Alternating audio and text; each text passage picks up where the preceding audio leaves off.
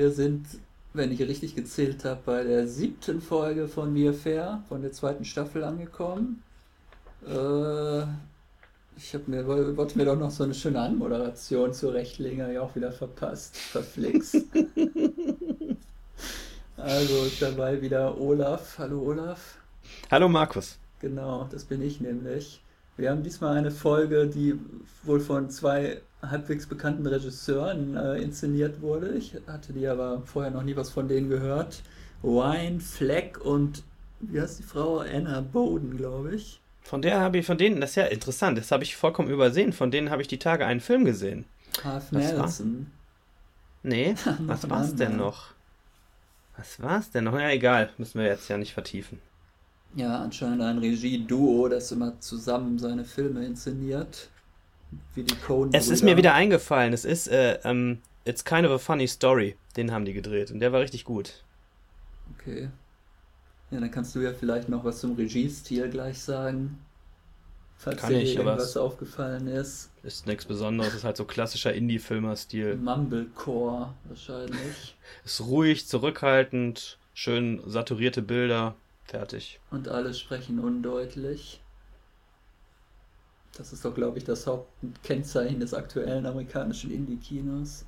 Würde da so Francis H. und so, wäre das Mumblecore? Ne, das war äh, Garbage no. Budget. Okay. Keine Ahnung, wie man die Stilrichtung nennt. Nu Schrott. Nouvelle Vague-Imitation. so, jetzt sind wir schon völlig vom Thema ab. Wir haben diesmal überraschenderweise wieder Allison und Cole. Äh, die, also es beginnt mit Allison. Es beginnt mit einer Party, die wohl der ähm, Verleger von Noah schmeißt, der Harry. Ähm, es ist wohl auch einige Zeit wieder vergangen, weil Allison ist inzwischen schon relativ fortgeschritten in ihrer Schwangerschaft glaube, letztes Mal hatte sie noch gar keinen Babybauch. Ähm, sie fühlt sich da nicht so ganz wohl oder sie hat auch die falschen Schuhe angezogen, möchte jetzt langsam auch mal nach Hause, aber der Noah sonnt sich da äh, ja, im, in seinem neu gewonnenen Ruhm als Schriftsteller, weil alle ihn umlagern, weil jetzt sein, tolles, sein toller Roman äh, erschienen ist und gute Besprechungen nur bekommen hat. Allison stößt dann auf diese Frau, die sich später als Klatschkolumnistin, ich weiß nicht, von irgendeinem tollen, was ist das, ein Online-Portal? Also sie haben den Namen genannt, Party aber ich weiß nicht. Oder was war es? Nee, Page 6. Ach, Page 6, ja, das habe ich schon mal gehört, dann gibt es das wirklich. Philip Roth wurde ja auch noch erwähnt in der Szene Und mal Jonathan wieder. Jonathan Franzen. Den habe ich überhört. Das äh, wird hier doch äh, an ein bildungsbürgerliches Publikum appelliert das sich für Könnte amerikanische sagen, Gegenwartsliteratur ja. interessiert. Man kann auch sagen, es ist ziemlich aufdringliches Name-Dropping. Könnte man auch sagen. Also ist, glaube ich, keiner diesmal selber aufgetaucht von den bekannten Schriftstellern. Ich warte immer noch, dass Thomas Pynchon endlich mal auftaucht. also den, den man ja nie gesehen hat oder wo keiner weiß, wie er eigentlich aussieht. Das wäre ziemlich lustig, wenn der einfach mal, obwohl vielleicht ist er schon aufgetaucht. Ja, eben. Wenn keiner, wenn keiner weiß, wie der aussieht, das ist doch witzlos. Also, das könnte ja hier der, der, der, der Kellner hinten links in der Ecke gewesen sein dann. Ja, witzig wäre es halt, wenn er dann so eine Papiertüte auf dem Kopf hätte wie bei den Simpsons. Aber, hm. Naja. Also die Klatschkolumnistin fragt Allison aus zu ja, ob, ob sie überhaupt schon geschieden ist und so, oder ob Noah überhaupt schon geschieden ist. Dann entschließt sich Allison, die Party alleine zu verlassen, weil äh, Noah will noch nicht mitkommen, weil er will ja unbedingt noch mit Jonathan Franzen sprechen. Äh, verspricht aber auf dem Rückweg noch den Truthahn, ähm, weil nämlich das Thanksgiving-Dinner mit der Familie ansteht, den Truthahn abzuholen ein Custom-Made äh, Turkey oder was ist es? Nee, ein. Gibt's doch irgendwie. Naja, schon, schon fertig gekocht und äh, ge gebacken ja. oder wie man das nennt, gebraten. Du musst nur noch essen. du musst nur noch füllen, dachte ich. Nö, ich glaube, du musst nur noch essen, so habe ich das verstanden. Ja. Ähm, in der Wohnung wartet dann auch schon die Mutter, die Mutter von Allison.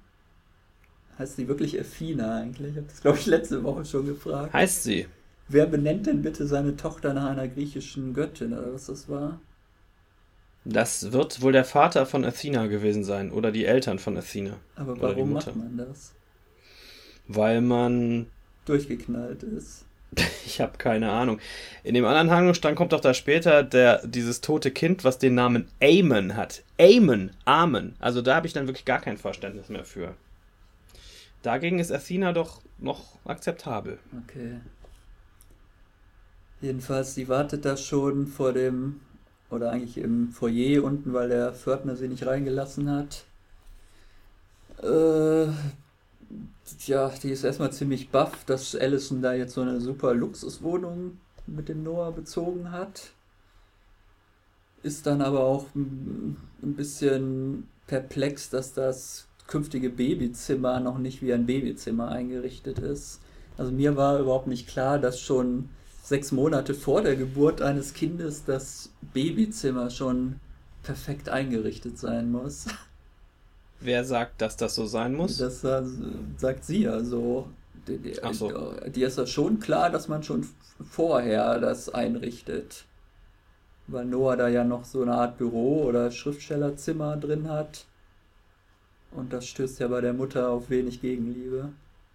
Ich dachte, du hättest vielleicht irgendwo was gelesen, dass das so eine amerikanische Konvention ist, weil äh, ich in der Szene jetzt auch gedacht habe, ja meine Güte, das ist ja ganz furchtbar. Dann nutzt er halt das Zimmer noch als Arbeitszimmer. Wie schrecklich. Ja, in der neuen Gala Man Daddy habe ich das natürlich gelesen. Die habe ich gleich abonniert. Nein, das sagt sie doch praktisch. Naja.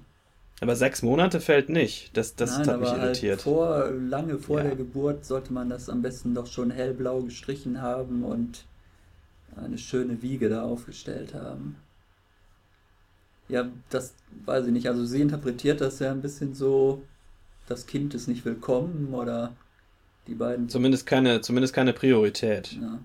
Bei Noah. Stimmt. Ja, dann kommt das Gespräch irgendwann darauf, wie sie sich denn dieses super Luxus-Apartment leisten können und dass doch hoffentlich nicht die Allison von ihrem Geld da was reingesteckt hat, weil es wäre ja die Aufgabe von Noah, alles alleine zu bezahlen. Und dann gesteht Allison aber, dass sie das Haus, das sie von der Großmutter geerbt hat, äh, jetzt irgendwie auf den Markt geworfen hat oder halt verkaufen will. Als nächstes kommt dann schon die Freundin genau, zu Besuch die zum Abendessen. Gäste. Jane, ja. die Kellnerin. Jane, ah. Ich habe die ganze Zeit aufmerksam versucht rauszufinden, wie heißt sie nochmal, aber ich glaube, sie ist in der Folge nicht mit Namen angesprochen worden. Sie wird nur mit du hier begrüßt, oder wie? Ey, Alter, was machst du denn hier? Genau. Und so war's. Die soll jetzt mit dem Max verkuppelt werden, aus unerfindlichen Gründen. Was auch ganz gut zu klappen scheint. Ja, denn Max, obwohl Max ist doch eigentlich Republikaner, oder? Sie hat doch vorher gesagt, sie schließt Republikaner und Rassisten ja, aus. Das fand ich gut, die Regel sollte man immer beherzigen. Ja. Ja, es kommt dann eigentlich zum Streit während des Dinners äh, zwischen, also Allison macht eigentlich dem Noah Vorwürfe. Äh, es geht mal wieder um den, den Roman, dass sie da so negativ dargestellt wird.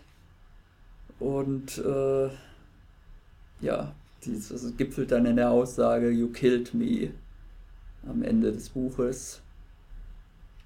Und Noah verteidigt sich mal wieder recht schwach, dass alles ja nur Fiction wäre. Und äh, das ist dann praktisch das erste, ja, das, das erste Thanksgiving-Dinner des Grauens. Aber das zweite, das wir dann noch zu sehen bekommen, ist noch wesentlich, wird noch wesentlich schrecklicher. Der, ähm, dieser Eskalation da beim, beim, beim, beim Dinner geht natürlich aber auch noch eine Szene voraus, in, in der die Frauen sich alle mit Allison zurückziehen, an, äh, haben so ein Stethoskop und äh, den Herzschlag des Babys hören wollen am, am schwangeren Bauch. Dann kommt Noah irgendwann dazu, der schon total verspätet ist, ja, den, wie du eben gesagt hast, den Truthahn mitbringen sollte, den natürlich auch direkt wieder vergessen hat.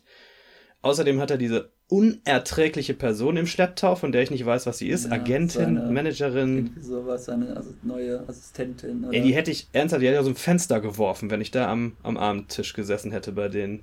unfassbar. Er soll natürlich so sein. Ich war so froh, dass wir die Mutter von, ähm, von Helen los sind, vielleicht. Jetzt haben wir direkt eine neue Nervbacke. Schrecklich.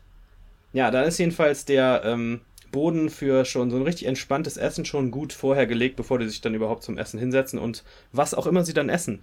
Offensichtlich nur die Salate und so, weil es gibt ja keinen Truthahn mehr.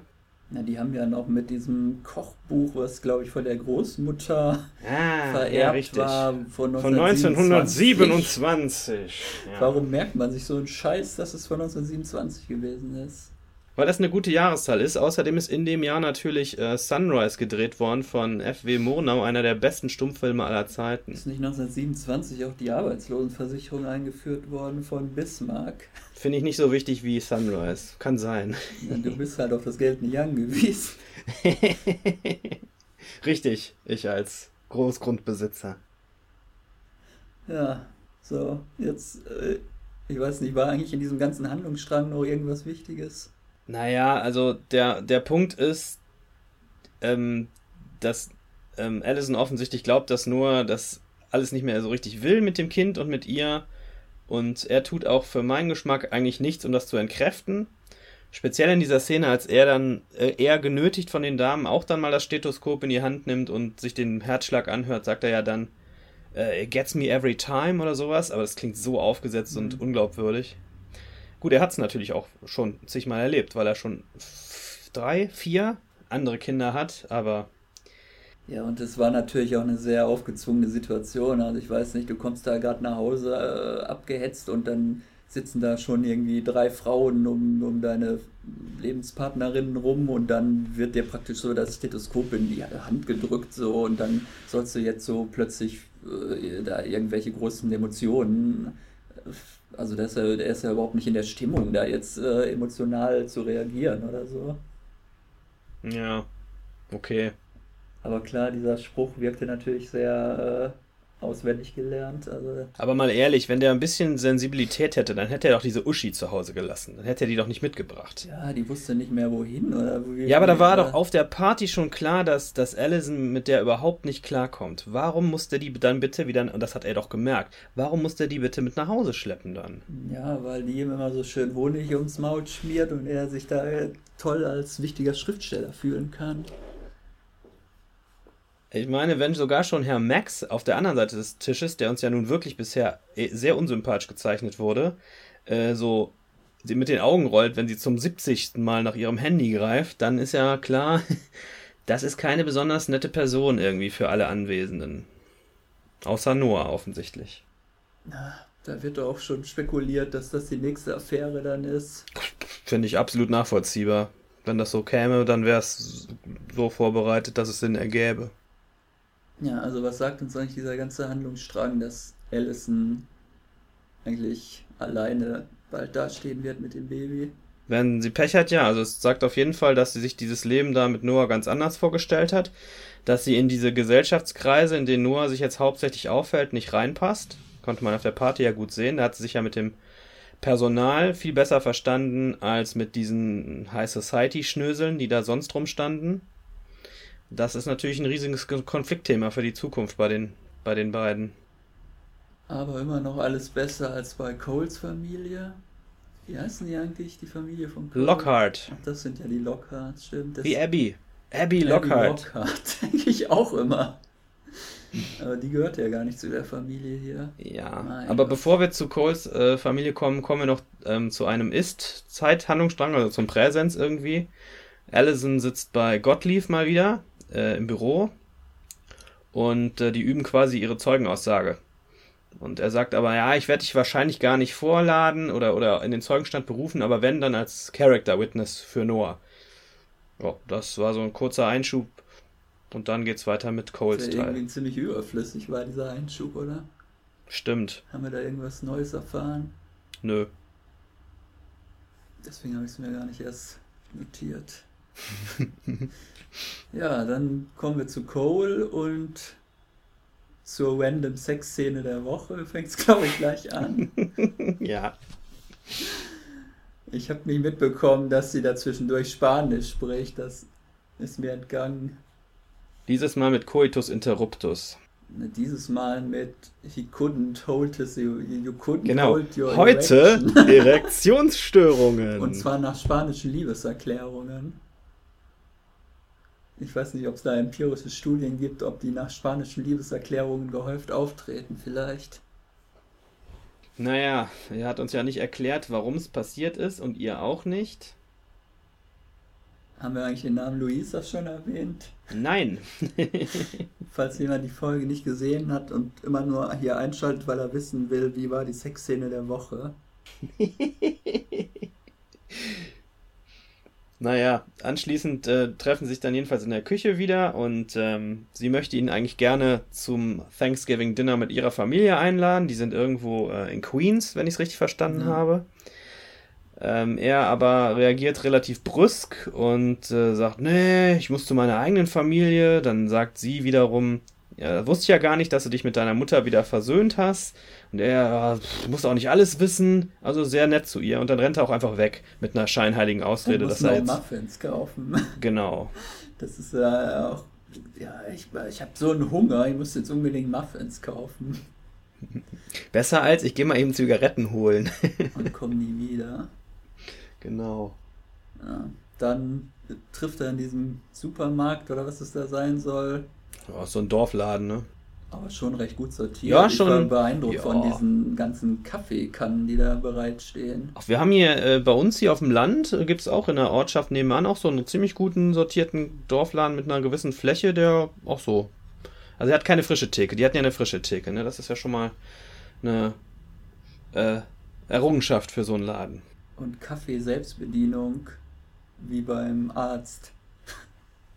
Das sehe das habe ich ehrlich gesagt in Deutschland, glaube ich, noch nie gesehen, aber in amerikanischen Filmen kommt das ständig vor, also muss es Standard sein, auch an Tankstellen oder so, dass du da einfach hinten da, wo die Getränke stehen, steht daneben noch so ein Kaffeeautomat, da machst du dir eben dein Becherchen voll.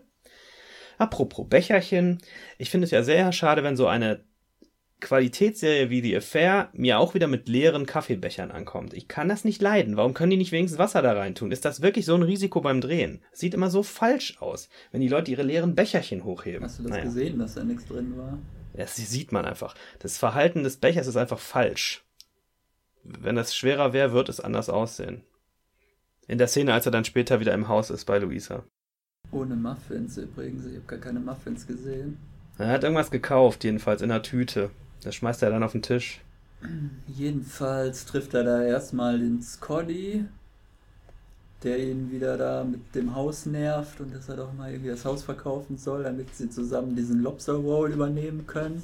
Er hat sich auch dieses Logo ausgedacht, was er sich das schon auf den Arm hat tätowieren lassen, das Lockhart-Logo. Das fand ich sehr lustig. Locked Hearts, you get it? Ja, ja. Also ich wusste auch nicht, dass man sich sein Firmenlogo als erstes auf den Unterarm tätowiert. Ach, das. Bei uns machst du halt. Äh, jetzt, nee, ich sag's nicht. Machen wir lieber weiter. Ich muss un- unbedingt bei iTunes noch ändern, dass das hier explicit ist, der Podcast. Dass man sich das auf keinen Fall unter zwölf Jahren anhören darf.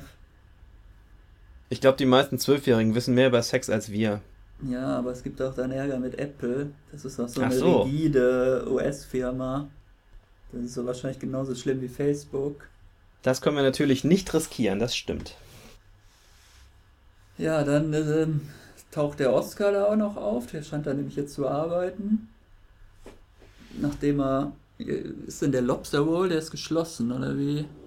Ja, der ist doch äh, Ach ja, zahlungsunfähig. der konnte ja die, irgendwie den Kredit nicht mehr bedienen, ich erinnere mich.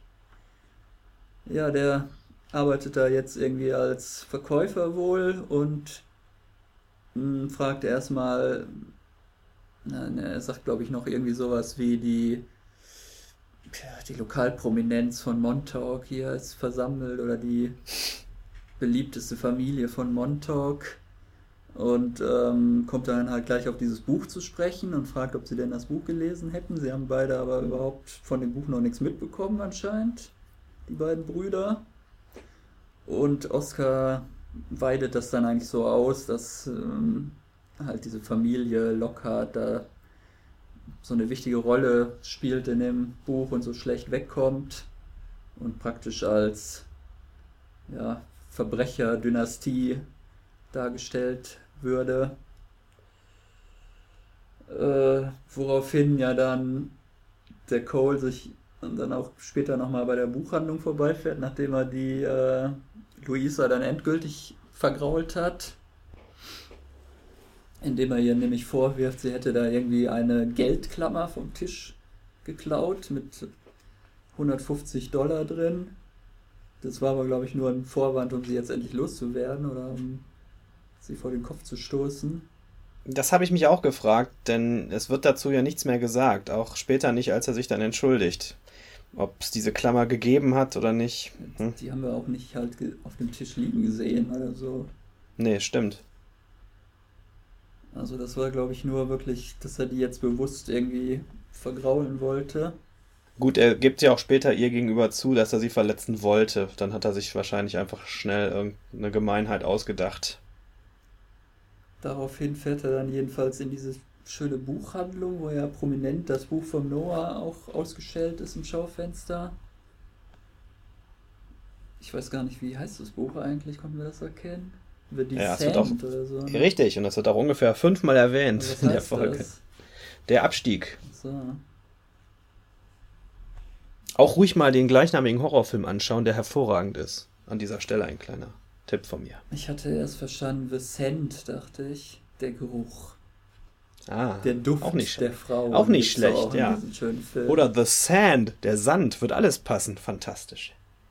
Diese Möglichkeiten. ja, dann liest er da mal so ein bisschen quer und stellt fest, dass das alles stimmt, was der Oscar berichtet hat.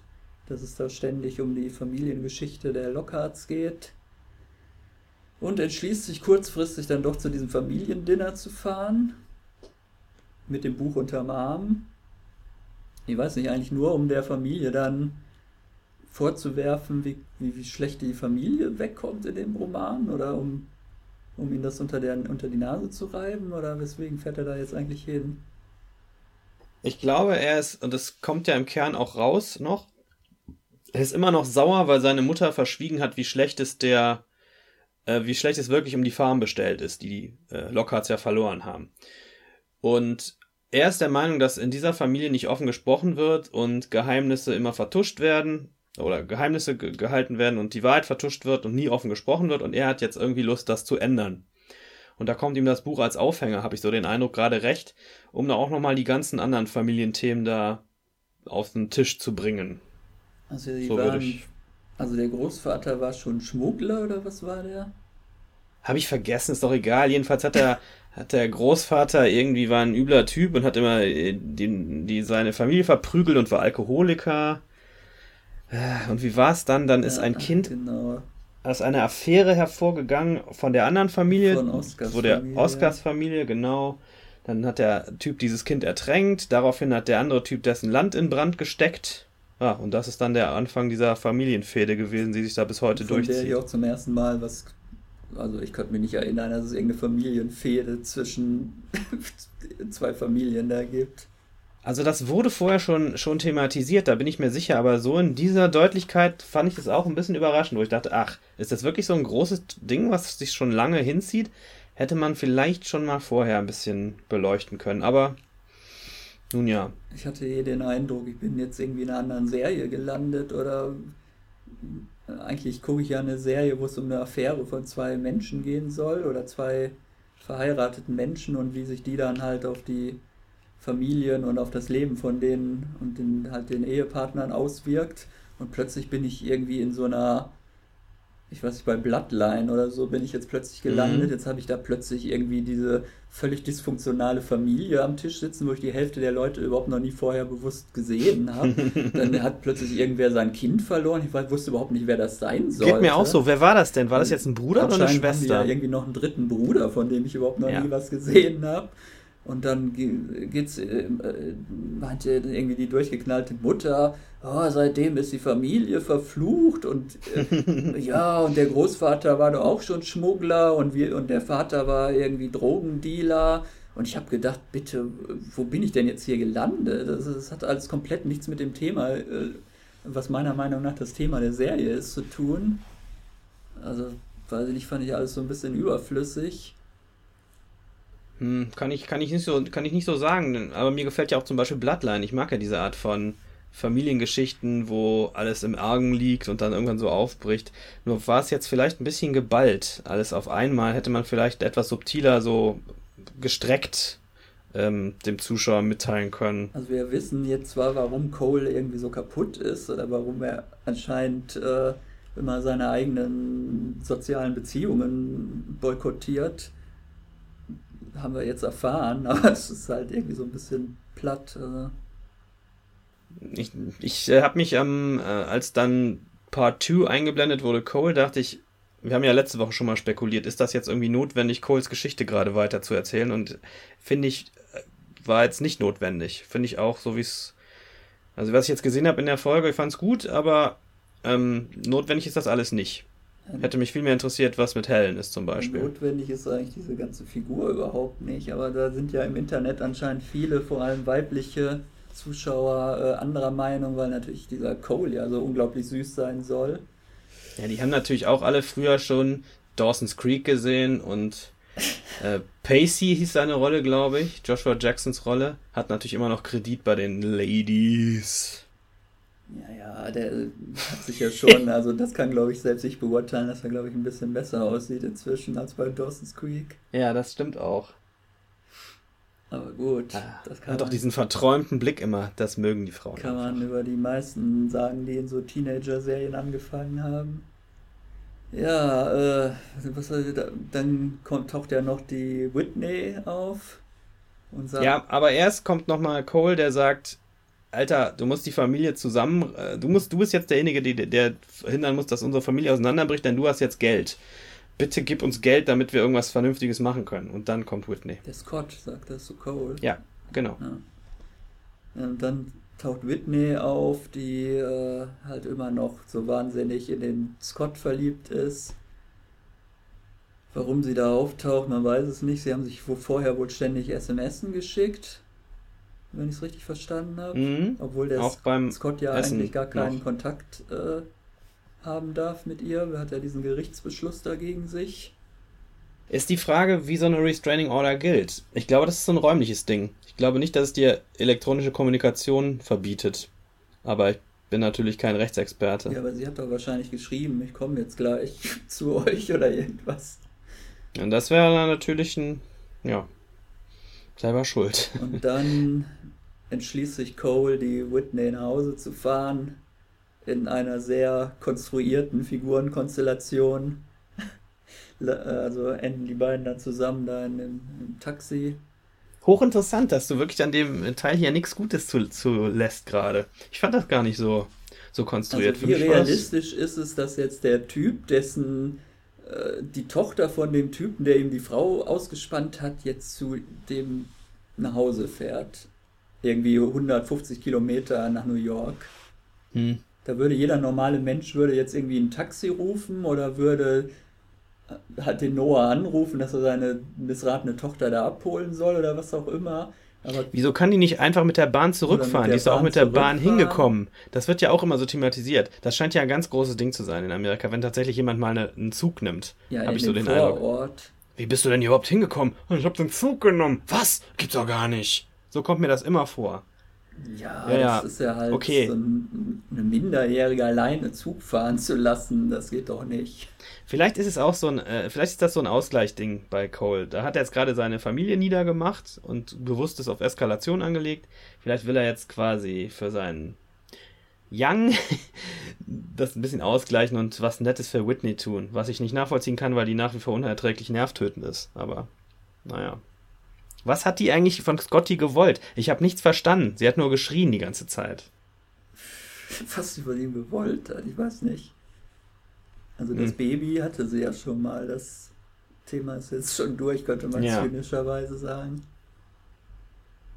Äh, irgendwie kommt dann jetzt noch diese Offenbarung von Cole, dass sein Vater sich an seinem 10. Geburtstag erhängt hat.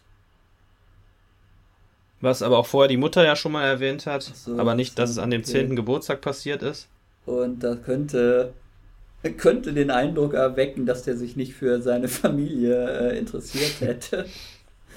Und dann kommt noch dieser grandiose Satz, But maybe he was only drowning. Oder wie geht der Satz? Ja. He was fighting against drowning oder so. Also vielleicht hat er sich ja tatsächlich umgebracht, weil es ihm selber einfach schlecht ging und nicht, weil er seinem Sohn eins auswischen wollte. Ich fand ja eigentlich interessanter in dem Gespräch, ähm, dass Whitney sich offensichtlich von ihrem Vater total vernachlässigt fühlt, und zwar, weil er sie nicht ins Buch reingeschrieben hat im Vergleich zu allen anderen. Stimmt. Da fühlt sie sich so außen vor. Äh, ähm, Cole wäre, glaube ich, gerne nicht in dem Buch. Whitney wäre gerne in dem Buch. Ja, das ist halt das gekränkte Ego der Teenagerinnen. Ja. Und Teenager. Ja, und dann bringt ähm, der Cole sie tatsächlich bis vor die Haustür, klingelt und dann steht da Noah. Dann gibt es da keinen nennenswerten Dialog, finde ich. Dann ist die Szene vorbei. Außer natürlich möchtest du im Moment reinkommen und den, Nö, den ein oder gut, anderen Martini sag. trinken.